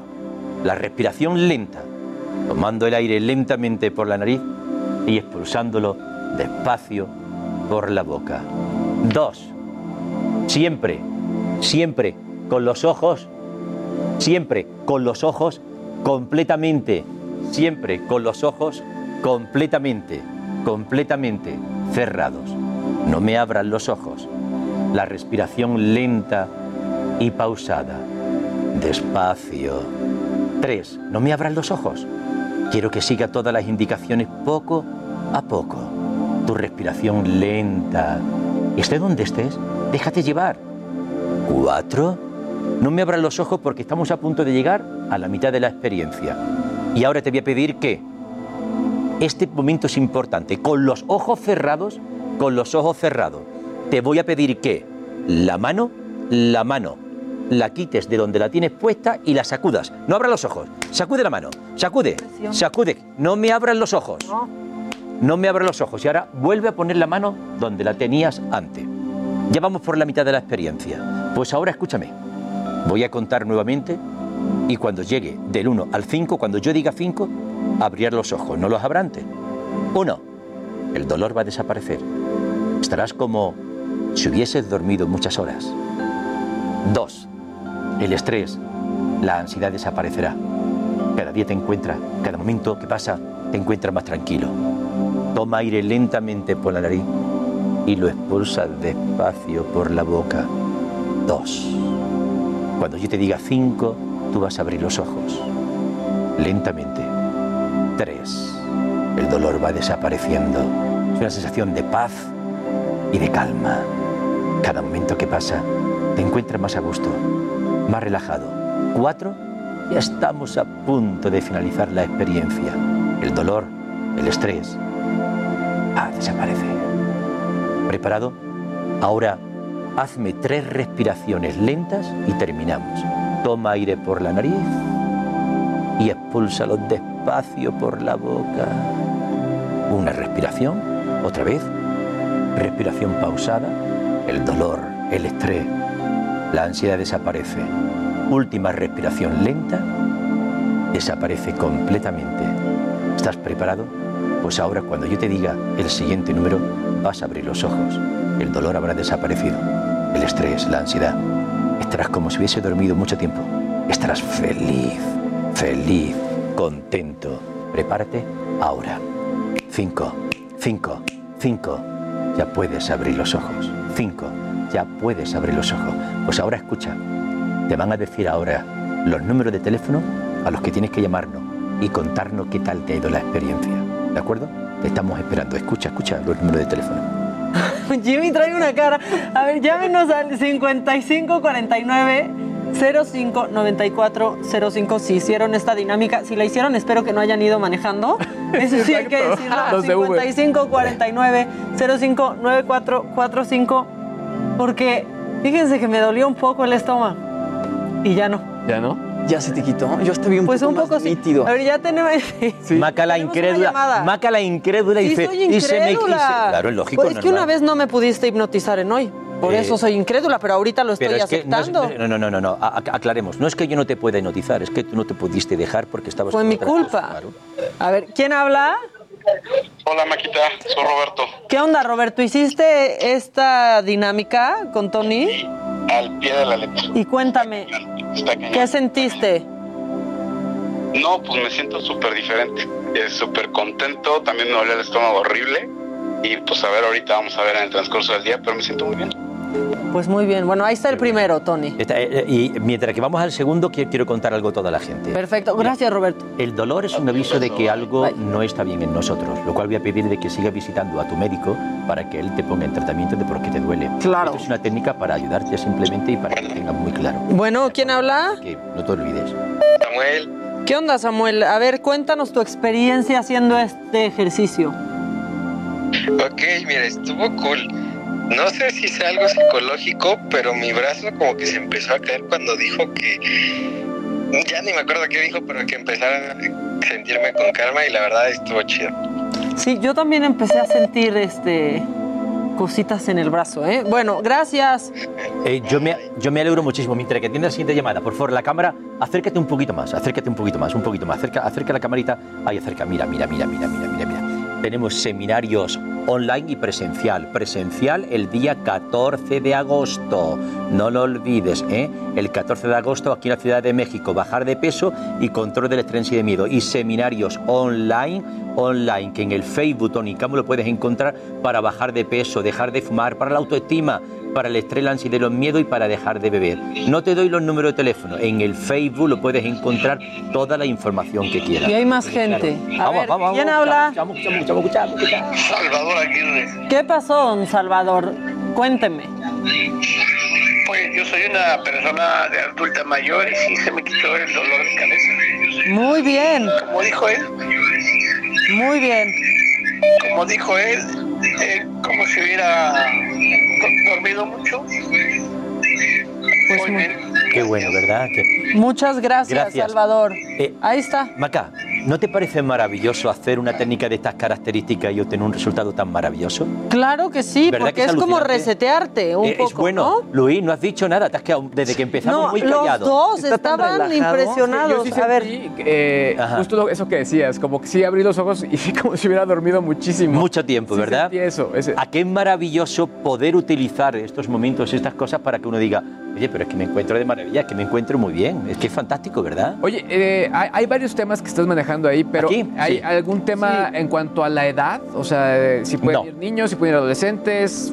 Normalmente no hay, no hay ningún problema. Tú puedes asistir a uno de los seminarios, ya sea presencial o vía online, y los seminarios eh, puede ir cualquier persona. Es más, la mayor parte de los niños que tienen, digo niños con 12, 14, 15, 16, donde ya está en la preadolescencia, eh, ¿qué es lo que sucede? Pues que es bueno darle un buen empuje para la autoestima, para la ansiedad, para el estrés, que, que- que- que ellos también viven en los momentos como nosotros, porque sea niño no significa que... esté Y más en no esta puede época, ser. ¿no? Cuando llevan tanto Todo, tiempo. Porque lleva, lleva Sí, la, la presión de qué? De el no salir, el salir, está encerrado las cosas, el no entender, el entender, el decir la gente, la presión, la ansiedad de los mayores. Pero existen muchos factores de los cuales hay que cuidar. Me está escribiendo mi hermano desde Barcelona que hizo la dinámica y, que se siente renovado. Que como si acabara de meditar, que muy zen, está en su punto. Jimmy, tú abriste los ojos de una manera como, como si acabaras de nacer, Jimmy. Me estaban diciendo en Facebook. Sí, fue hace no tanto eso, mi. Bueno, me da mucha alegría en Barcelona, en donde quiera que sea, en todos los sitios que lo estén haciendo toda la gente, que podamos hacer todo esto para ayudar a la gente. ¿No te parece fantástico? Me parece extraordinario. Oye, Tony, las técnicas que usas, Sí. ¿es condicionamiento neurolingüístico? Mira, las técnicas que utilizo son técnicas que sin lugar a duda llevo muchos años haciéndolo y eh, tú le puedes poner que puede ser condicionamiento, puede ser control mental, tú le puedes poner que son programación, son de todo. ¿Por qué? Porque lo que estás haciendo y también son técnicas que cognitivas que lo que estás haciendo es que una persona realice esta técnica y si la repite una y otra vez va a tener un buen resultado. Por lo tanto, yo te voy a contar yo como psicólogo te voy a decir que puede ser adaptativo a cualquier tipo de técnica, sin lugar a duda. Pero lo más importante es que la técnica funcione porque llevo de mis 40 años que llevo haciendo todo esto, pues lleva conmigo 39 años esta técnica. Oye, sí. Hay, hay to- eh, Tony, hay- hay gente que dice que sí, que sí tuvo resultados, en que sí le quitaron dolor. Hay otros que dicen que no. A los que no tuvieron el efecto deseado, ¿cuál podría ser la razón? Sin lugar a duda, o se abrieron o abrió los ojos, o estaba, sí, no, no me digas, déjame que voy a hacer la técnica. Espera, espera, espera, espera, espera. Concentrarse. ¿Entiendes? Como si vas a, a- a este señor que es odontólogo y te vas a sacar la muela y te pones a moverte y hacer las cosas. ¡Ay, me dolió! Me Sí, hay hiciste". que hacerlo queriendo que Claro, funcione, claro, ¿no? Diciendo, oye, espérate, eh, aquí tú no estás. Y además, esto es una técnica que no estamos para probar si. ¡Ay, no valen! No, no, no, no, no, no, no. La vida no es así. La técnica vale alucinantemente. Eres tú. Tú estás preparado para empezar a tener cambio y a crecer, así que deja de querer poner a prueba todo, porque hay cosas que están ya probadas y lo que tienes que hacer es hacerlas. ¿sí? Dejarte llevar. Están preguntando mucho eh, sobre Hay más hay la más de- llamaditas, ¿eh? sobre la, pero están preguntando, ahorita contesto, pero están preguntando mucho sobre qué pasa, qué haces con en los seminarios para bajar de peso. Ahorita nos respondes, deja nada más Ah, contestar esta Venga, llamada. Ya te contesto, hecho. ¿Quién habla? Hola, Denny. Hola, ¿le bajas tantito por favor a la radio para poderte escuchar? Este, este, sí, ya le bajé el volumen. Gracias. ¿Cómo te fue a ti? Cuéntanos. Listo. ¿Cómo te fue? Muy bien, este, súper bien. Yo eh, he seguido a Tony Camo desde hace muchos años porque lo vi en el Teatro Blanquita, estuve con él y este, yo sufro de un dolor crónico en la columna eh, por un accidente automovilístico y su técnica es maravillosa para precisamente eh, mitigar un poco el dolor. eh, y, sobrellevarlo. Tengo años y, pues es un placer volverlo a ver y saber que podemos comunicarnos con él y tener estos seminarios para, para mejorar nuestra vida. Muchas gracias. Pues muchas gracias. Ahí está, la verdad toda la gente Qué bueno, nos ¿no? está... Qué, qué- qué maravilla y además a mí me da mucha alegría, me da mucha alegría porque, porque bueno, son técnicas maravillosas y esta técnica es una de las técnicas que yo utilizo en los seminarios, ya sea el seminario presencial que tengo el día 14, que es para el control del estrés, y miedo y también está de bajar de peso, o todos los que hago online, que son seminarios para eso. ¿No te parece fantástico que una persona pueda dejar de beber?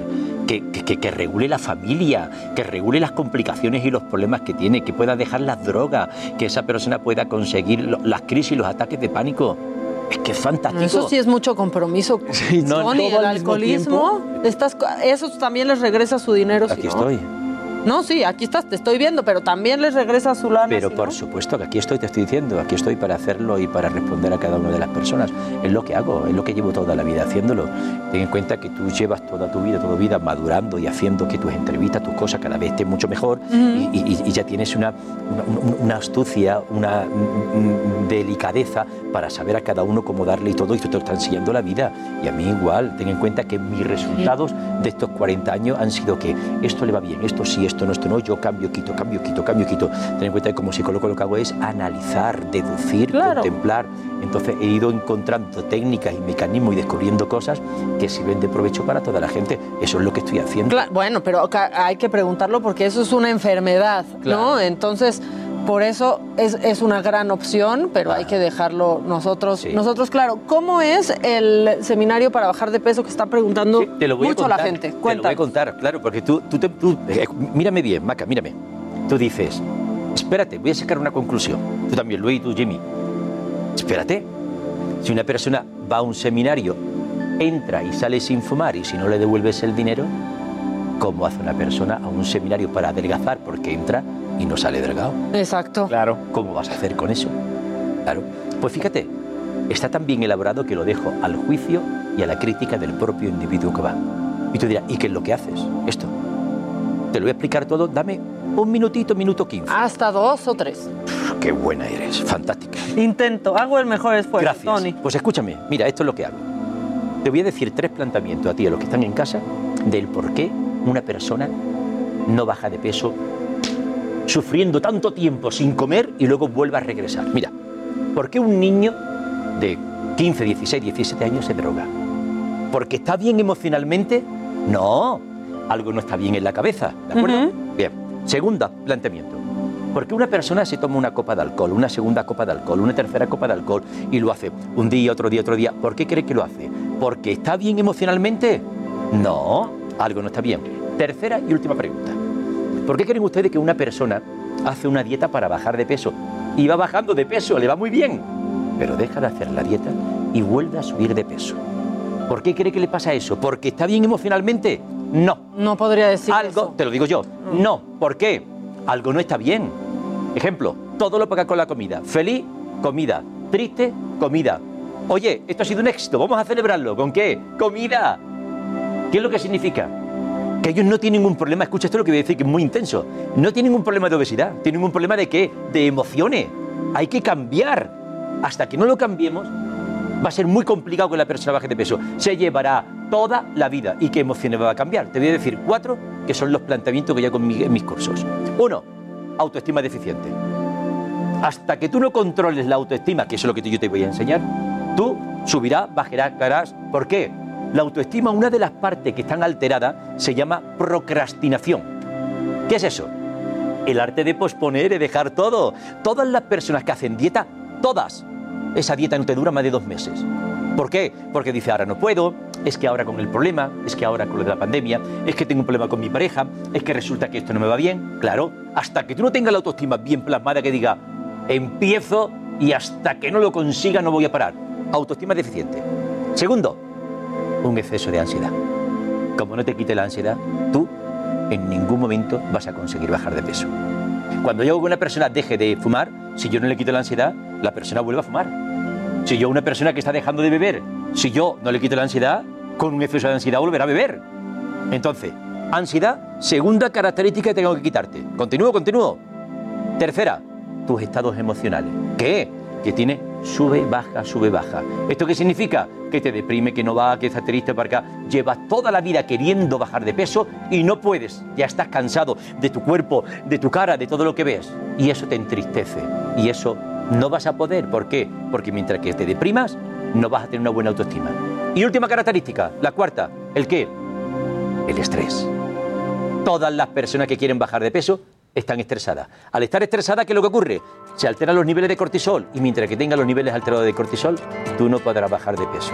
Estas cuatro características son necesarias Bueno, para bajar de Pues peso. ahí quedó muy bien explicado. Que no se pierdan el seminario mañana, presencial. Eh, no, el día 14, el día 14, Ah, el 14. el 14, sábado presencial, que hay dos y hay muchos online. Cualquier información, entras, ahí está la camarita haciéndome el favor y te lo tengo hipnotizado, acércate, acércate. Ahí, en el Facebook Tony Camo, ahí tienes toda la información, ¿de? Así Gracias, que Tony. Ahí nos vemos. Ya estás. Regresamos con más de Me lo dijo Adela por Heraldo Radio. El reto Actinver ha regresado. Aprende sobre finanzas con expertos con más de 40 cursos y 120 pláticas. Prueba tus conocimientos en un simulador que recrea los movimientos de la bolsa. Participa y podrás ganar hasta 500 mil pesos o premios todos los días. Inscríbete antes del 8 de agosto y recibe 20% de descuento. Inscríbete en retoactinver.com.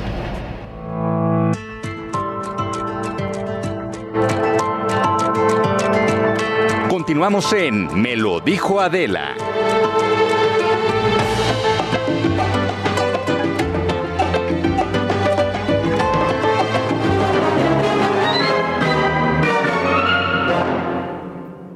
Bueno, ya estamos de regreso. Es viernes, es el cuadro del deshonor. Los estamos leyendo a todos absolutamente en Facebook, en YouTube y en el WhatsApp. Y unos que, pues unos que sí les sirvió, otros que se están riendo, este, otros que están riendo con lo que contamos en, los cortes comerciales. Así que, este, pues mejor, mejor conéctense. Pero esa musiquita que ustedes escucharon, pues es porque es viernes del día del deshonor y este cuadro está este, pues surtido, es un surtido rico, así que ya está en arroba adela-micha la votación abierta.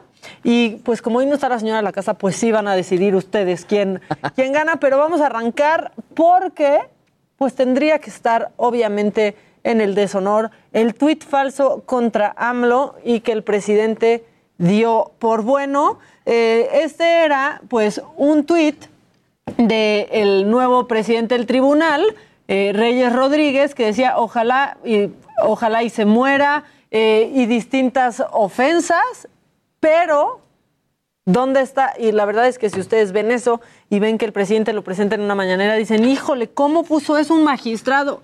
Yo pienso que no existe magistrado en el mundo que podría poner eso. Claro. Y este es el caso, porque justo el día que pasó esa situación, se interpuso una demanda en la FGR, una denuncia. De O sea, el hackeado. magistrado denunció este hecho ante la Fiscalía General de la República, en donde dice que ese tuit era falso y que eh, lo habían hackeado.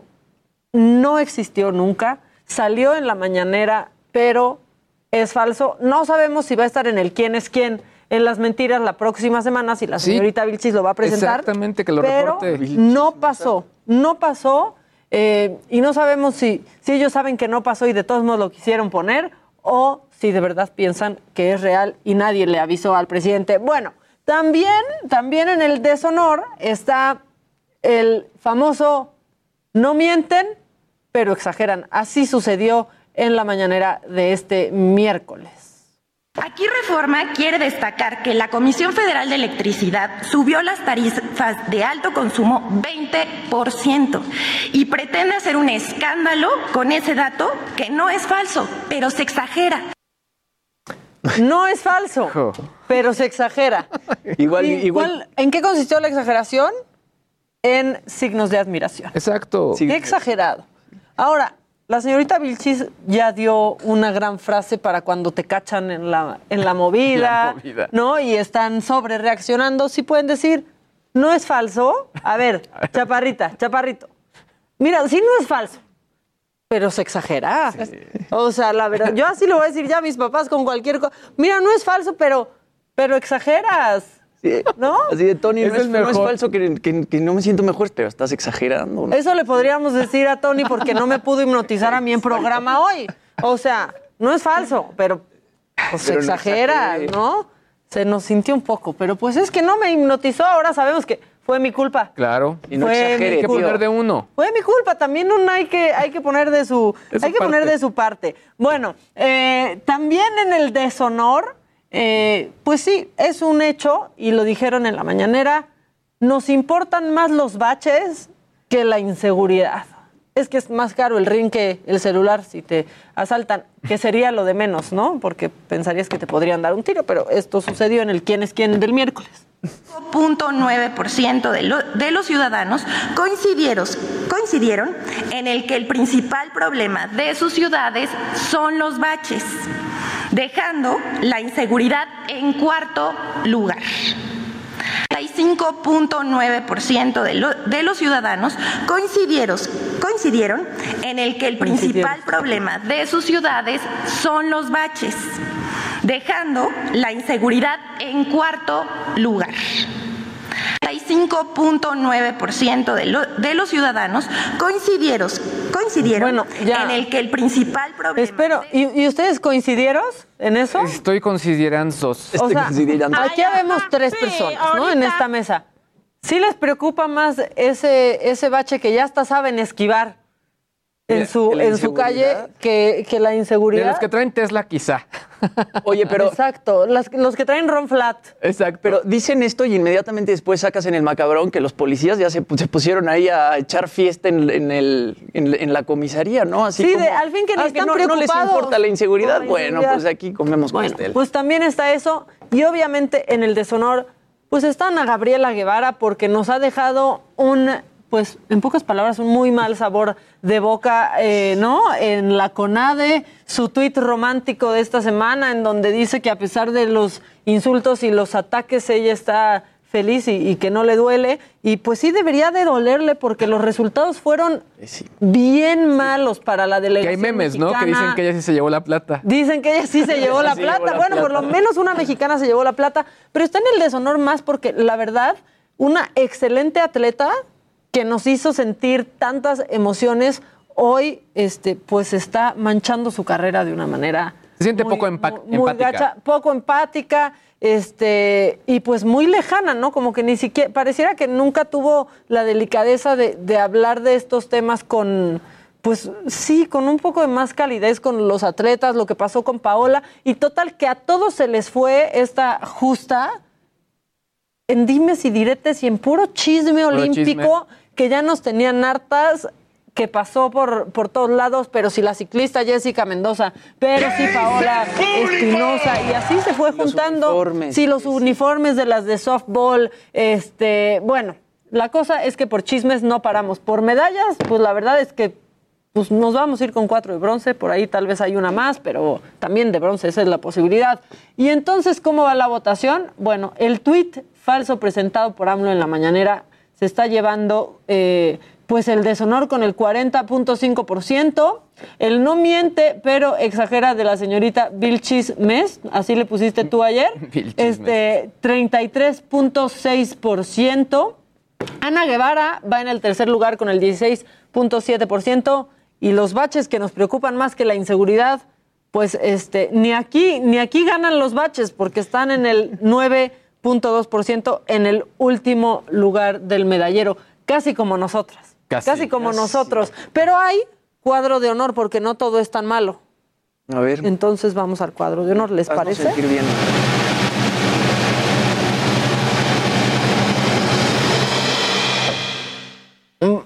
Bueno, va el cuadro de honor Mattel porque creó a la Barbie científica. Está padre. Y eso está padrísimo. Y la Barbie, cien- cien- cien- la Barbie científica no es cualquier Barbie, nada más. Es una persona con nombre y apellido y es Sarah Gilbert, que estuvo a la cabeza del desarrollo de la vacuna de Oxford y AstraZeneca. Fue la primera vacuna que estuvo, que estuvo lista. Ella es profesora de vacunología en Oxford.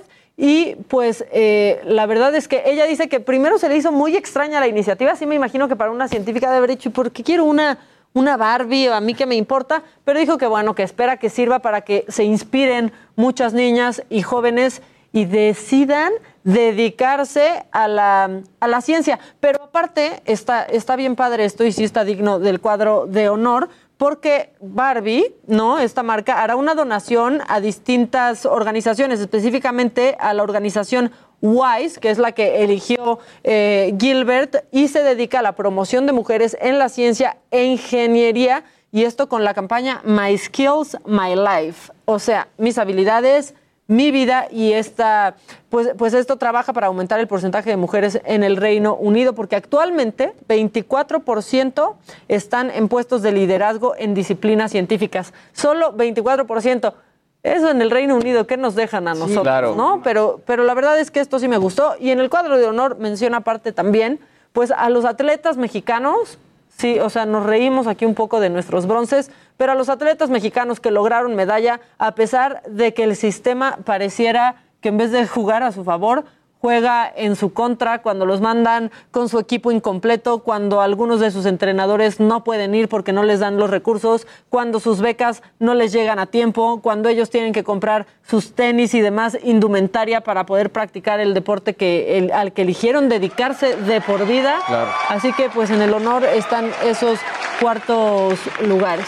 Sí, es que al final quizá el- el- este sentimiento es más bien contra el contexto, ¿no? En el que están ellos que pues no pudieron dar más, ¿no? Exacto, no son ustedes, de verdad no son ustedes, es el contexto. Bueno, y tenemos lista a Fernanda Valadez, ella es directora de, de cine y también está Mercedes Hernández, que es actriz, y eh, pues participan las dos en esta película, que es Sin Señas Particulares. ¿Cómo están? Oigan, qué, du- qué duro me hicieron pasar mi jueves ayer al ver este peliculón. Hola, muchas gracias por, por el espacio. No, al contrario, gra- gracias a ustedes. Háblenos, por favor, Fernanda, Mercedes, de Sin Señas Particulares. Tú primero, Fer. Pues es- esa es una película, un, un road movie que habla sobre una madre que hace un viaje en busca de su hijo desaparecido. Y es una película eh, dura, pero, pero creo que en la que tratamos también de reflejar toda la fuerza y, la humanidad, el amor de los familiares de los desaparecidos. Entonces, pues es, es, es eso, desaparición forzada, migración, pero con una mirada creo que muy humana. Fernanda, ¿cómo estás? Eh, soy Jimmy Sirvent. Eh, a mí la verdad me gustó muchísimo la película, también me sacó mucho de onda y creo que es importantísimo pues visibilizar estos problemas que de repente como sociedad sí estamos enterados de las cosas, pero no los vemos de primera mano, ¿no? Y siento que en la película los retratas muy bien. Muchas gracias, Jimmy. Pues creo que lo que tratamos de hacer es, es eh, entender o procesar toda esta violencia que hemos estado viviendo, pero pues de la perspectiva de una mamá, ¿no? Eh, pasamos por un proceso de investigación largo, pero creo que nuestro objetivo principal era invitar al espectador a hacer un recorrido en los zapatos de, de una mujer que viaja en busca de un hijo que desaparece.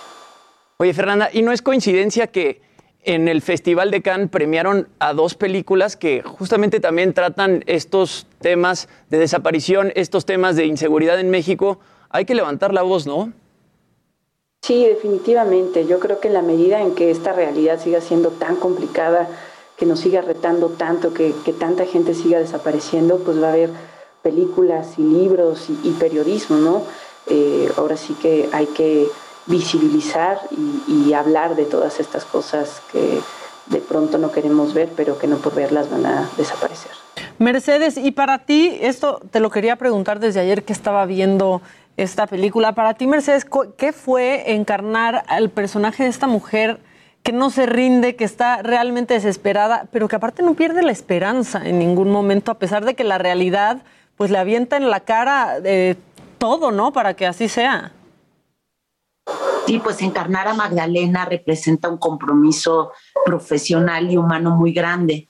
Humano porque Magdalena es un personaje ficticio, pero está inspirado en mujeres reales. Entonces, eh, siento pues, pues el enorme compromiso de, de poner mi pasión, todas mis emociones pues ahí en el personaje. Y profesionalmente pues por supuesto que significa una oportunidad muy grande de, de que se conozca mi trabajo, pero más allá de eso, me gusta mucho eh, haber tenido la oportunidad de encarnar a Magdalena porque pienso que el, el tema que trata es muy importante visibilizarlo, sensibilizarnos, generar empatía, que el público se acerque a las salas de cine, se conmueva eh, y acompañe a Magdalena en este camino que no es otro sino el camino del amor. Eh, me he preguntado mucho en estos días si nuestras madres habrían hecho lo mismo por nosotros, por ti, por nosotras, y estoy segura que sí.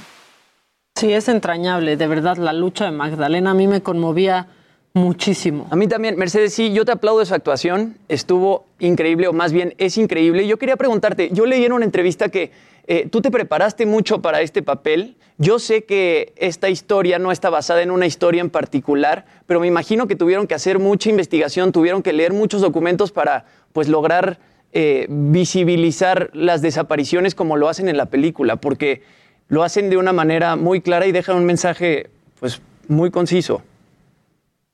Sí hay que prepararse, lo que hice fue leer muchas notas periodísticas, investigaciones, testimonios, porque las emociones que, que, Magdalena vive son complejas. No solo es la tristeza, sino es también la esperanza, a veces es el miedo, a veces es incluso, yo creo que a veces el, el deseo de, de, justicia, de venganza. Y había que prepararse para eso porque no, no era sencillo, no es sencillo porque la realidad es más terrible, porque la realidad está ahí diciéndonos, eh, miren, sigue ocurriendo, ¿verdad? Ustedes hicieron una película y el problema sigue ahí.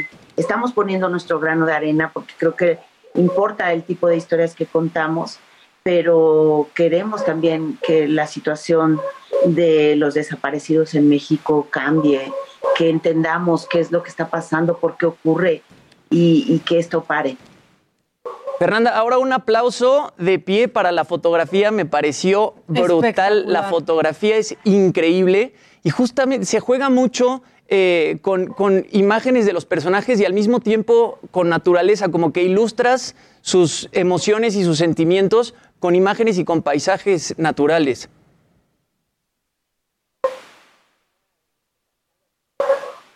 Ay, no, te nos fuiste, te nos fuiste, no te, no te escuchamos, Fer. Está muteado tu micro. Ya. ¿Ya? Perdimos, bueno, no perdimos a, Fernanda, pero no la, no la escuchamos en, en, este, en este momento. Pero. Si quieren, yo les comento. Tú, tú, dinos, por favor. Pues es Claudia Becerril, nuestra fotógrafa. Es eh, una fotógrafa extraordinaria. El equipo que trabajamos en Sin Señas Particulares es eh, mayoritariamente femenino. Yo lo que he escuchado decir a Fer es que en, en, tareas más técnicas como puede ser la fotografía, las fotógrafas que llegan son las mejores porque han pasado por muchos filtros, han tenido que demostrar sus capacidades muchas veces. Así que no cabe la menor duda que estamos frente a una poderosa fotógrafa que supo darnos momentos de contemplación, de reflexión.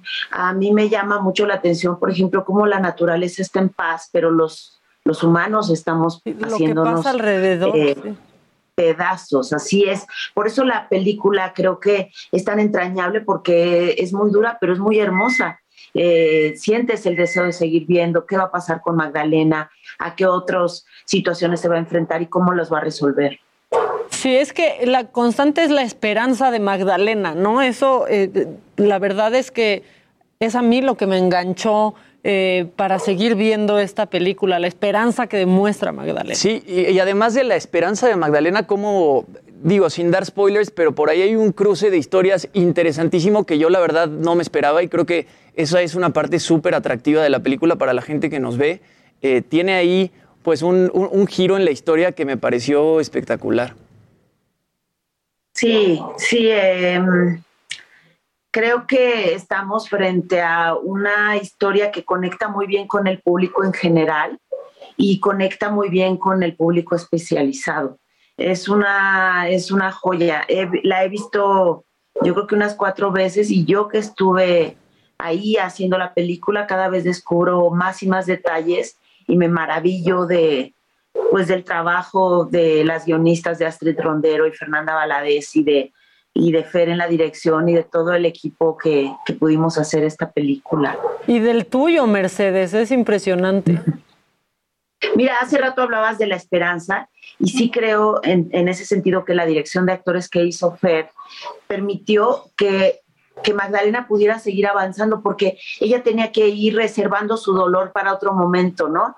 Eh, no quería decir que no sintiera, siente mucho, pero sabe que si, si se vacía, si se abre, entonces ella ya va a tener que parar, ¿no? Se va a poner a llorar y no va a poder continuar con su búsqueda. Entonces eso es lo que le da fuerza y, y es que ella sabe que hay esperanza y la esperanza es la que guía su camino y la hace romper, romper sus propios límites, porque ella no tiene dinero, no tiene instrucción académica, no tiene marido y llega a donde creo que ni ella misma se había imaginado que podía llegar. Sí, sí, se le acabaron los límites ante esa situación. Se estrenó Fer Mercedes ayer jueves, ¿verdad? En Cinépolis. Sí, eh, estrenamos ayer 5 de agosto en 300 salas del país. Somos muy afortunadas de que se haya podido estrenar en tantas salas, así que los, los invitamos para el cine mexicano es muy importante la asistencia en, en, el primer fin de semana para que la película se pueda quedar en cartelera. Entonces, aquellos que se sientan seguros para salir, pues los invitamos a ver esta película y lo que les diría es denos un voto de confianza. Creo que es una película que los va a conmover. Oye, Fernanda, creo que es importante mencionar, yo mencionaba dos películas que fueron premiadas en Cannes con eh, temáticas similares, pero esta película también ganó un premio en Sundance y en otros festivales y creo que es importante pues que la gente lo sepa. Pues tuvo una, una, ruta, la verdad, muy generosa festivales. Eh, tuvimos alrededor de 30 premios internacionales en todo el mundo, Sundance, San Sebastián, Morelia. Creo que los premios que más nos han conmovido han sido los premios del público. La película obtuvo en Sundance, en Morelia y en algunos otros festivales premios del público. Y creo que es justo la mirada de una madre, porque pues todos entendemos el amor de una madre, todos hemos, hemos sido hijos o hijas de, alguien y, creo que eso es lo que le permite a la película contactar con el público. Pues sí, la verdad es que sí. Pues este fin de semana suena a, a cliché y es un lugar común, pero este fin de semana es súper importante para sin señas particulares, para que vayamos al cine, que es un lugar, la verdad, de los más controlados durante esta eh, ¿no? situación que estamos viviendo, así que podemos, podemos intentar ir, ir al cine y vale muchísimo la pena prestarle atención a una película como Sin Señas Particulares. De verdad, felicidades a las dos, a todos los involucrados y muchísimas gracias por estos minutitos. Gracias. Muchísimas gracias, Fernanda Valadez, directora de Sin Señas Particulares, y Mercedes Hernández, una gran, gran, gran actriz. Sí, gran Bárbara. actriz, ella y el es un peliculón, es un peliculón, de verdad si pueden ir a verlo, es un peliculón genial, la fotografía es increíble y el mensaje que te deja, pues realmente que es lo más importante de la película, le dieron muy bien al clavo. Pues sí, se nos está yendo el tiempo, ¿pueden creerlo? ¿Pueden creerlo que ya viene el fin de semana? Exacto. Ya llegó, ya está aquí. O sea, ¿pueden creerlo? Claro este, por favor, indicar el nombre de la película y plataforma. Bueno, está en el cine, está en Cinépolis y se llama Sin Señas Particulares. De verdad es que es una gran, gran película. Algo con lo que te quedes. Es que no hay que aguantarse las cosas, Luis G. No, que es la misma actriz de, de, de, Somos. Es la Mercedes, exactamente. exactamente. Entonces, y que son historias de pronto con, con este tipo de conciencia. de Mercedes y vimos entrar en el Zoom. Exacto. Pero no pasó nada, no nomás pasó, nomás pasó. Pero, o sea, un poco es que este tipo de historias, cómo están llamando la atención, sobre todo porque sí. es donde estamos viviendo y lo que un poco está demostrando el cine, ¿no? Que al final el cine siempre ha sido este espacio para mostrar la realidad de las distintas eh, culturas. Y es interesante que esté llamando la atención en festivales internacionales claro. de cine, ¿no? Entonces, sí, hay que verla, hay que verla. Es buena opción para el fin de semana. Estamos a la espera de, pues, de la conferencia del gobierno de la Ciudad de México para saber si permanecemos en naranja. Este, pues creo que no nos va a dar tiempo de informarlo aquí, pero parece que sí, es un hecho. Dos semanas más en semáforo naranja. Ahí vamos, pasando por todos los tonos de naranja de nuevo. De verdad ser súper enfáticos, esta pandemia aún no se ha acabado, está muy lejos de acabarse en nuestro país. No podemos bajar la guardia, no se confíen, usen el cubrebocas en todo momento y de verdad, como nunca, hay que extremar precauciones.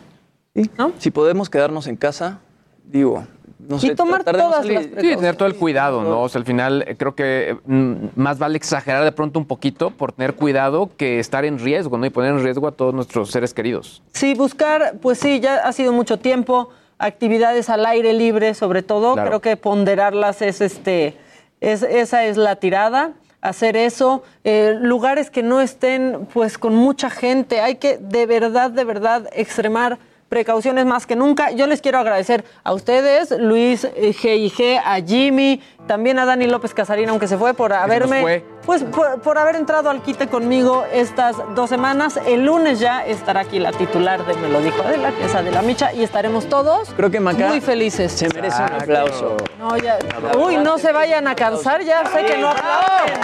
¡Qué bárbaro! Pero bueno, yo sobre todo les damos las gracias a ustedes y el lunes los esperamos en punto de las 9 de la mañana por el Heraldo Televisión y a las 10 de la mañana por el Heraldo eh, Radio, obviamente con la titular inigualable de este espacio que es Adela Micha.